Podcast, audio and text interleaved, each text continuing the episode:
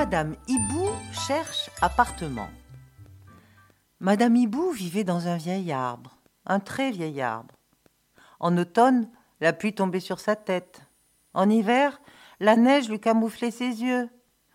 Au printemps, le vent décoiffait ses plumes. En toute saison, Madame Hibou s'enrhumait.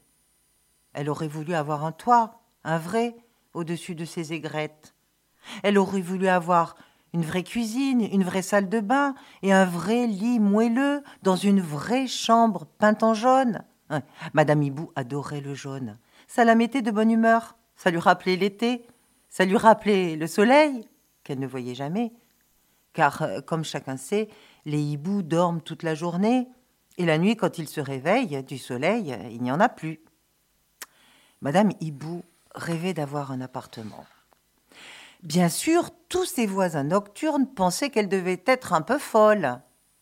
Oublie tes rêves, répétait-il en faisant claquer leur bec. Tu ne réussiras jamais à quitter ton vieil arbre.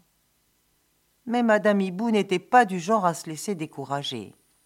Une nuit, elle rassembla ses forces, avala un médicament contre la fièvre, croqua un carré de chocolat pour en faire passer le goût, brossa ses plumes, ulula deux ou trois fois pour s'éclaircir la voix et s'empara de son téléphone. Elle se mit à chercher. Pendant des heures, elle chercha, discutant avec de nombreux hiboux qui lui conseillèrent de téléphoner à d'autres nombreux hiboux, qui conseillèrent d'autres appels à d'autres hiboux en grand nombre. Je suis bien au téléphone avec hibou 38 demanda-t-elle plusieurs fois. Non, ici hibou 45. Rappelez dans une heure. Et hibou 81, à quel moment sera-t-il disponible, lui? insista-t-elle à plusieurs reprises. Mais Hibou 81 ne travaille plus dans le service. Enfin, elle parvint à joindre Hibou 166. Si vous voulez un appartement, vous devez d'abord constituer un dossier et ensuite vous l'apporterez au bureau H, dit une voix endormie.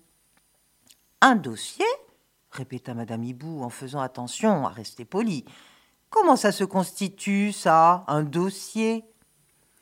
C'est simple, Baya Hibou 166. Alors, vous prenez une grande enveloppe, vous la remplissez d'un gros mélange de feuilles de papier de toutes les couleurs qui doit prouver que vous, Madame Hibou, vous existez. Hum. Ainsi était organisée la société des hiboux. Si on voulait obtenir un appartement, il fallait exister des appartements à des hiboux qui n'existaient pas, hmm, on n'en donnait pas.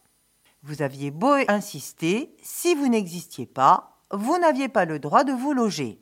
Cela peut paraître bizarre, mais les lois des hiboux avaient été rédigées dans l'ancien temps.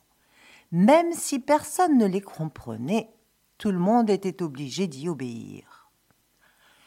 Heureusement, Madame Hibou avait eu la bonne idée de conserver les feuilles de papier rose et bleu nécessaires pour prouver son existence. Elle se dépêcha de tout mettre dans une grande enveloppe avant de jeter un œil vers le ciel noir. C'était l'hiver. Les branches de son vieil arbre étaient entièrement gelées. Elle enfila un bonnet et une écharpe, avala un dernier médicament contre la fièvre, croqua un dernier carré de chocolat pour en faire passer le goût, glissa son précieux dossier sous son aile et elle prit son envol avec élégance en direction du bâtiment gris le plus proche. Alors, qu'est-ce que ce bâtiment gris? Est-ce que Madame Hibou va trouver un abri? Rendez-vous au prochain épisode.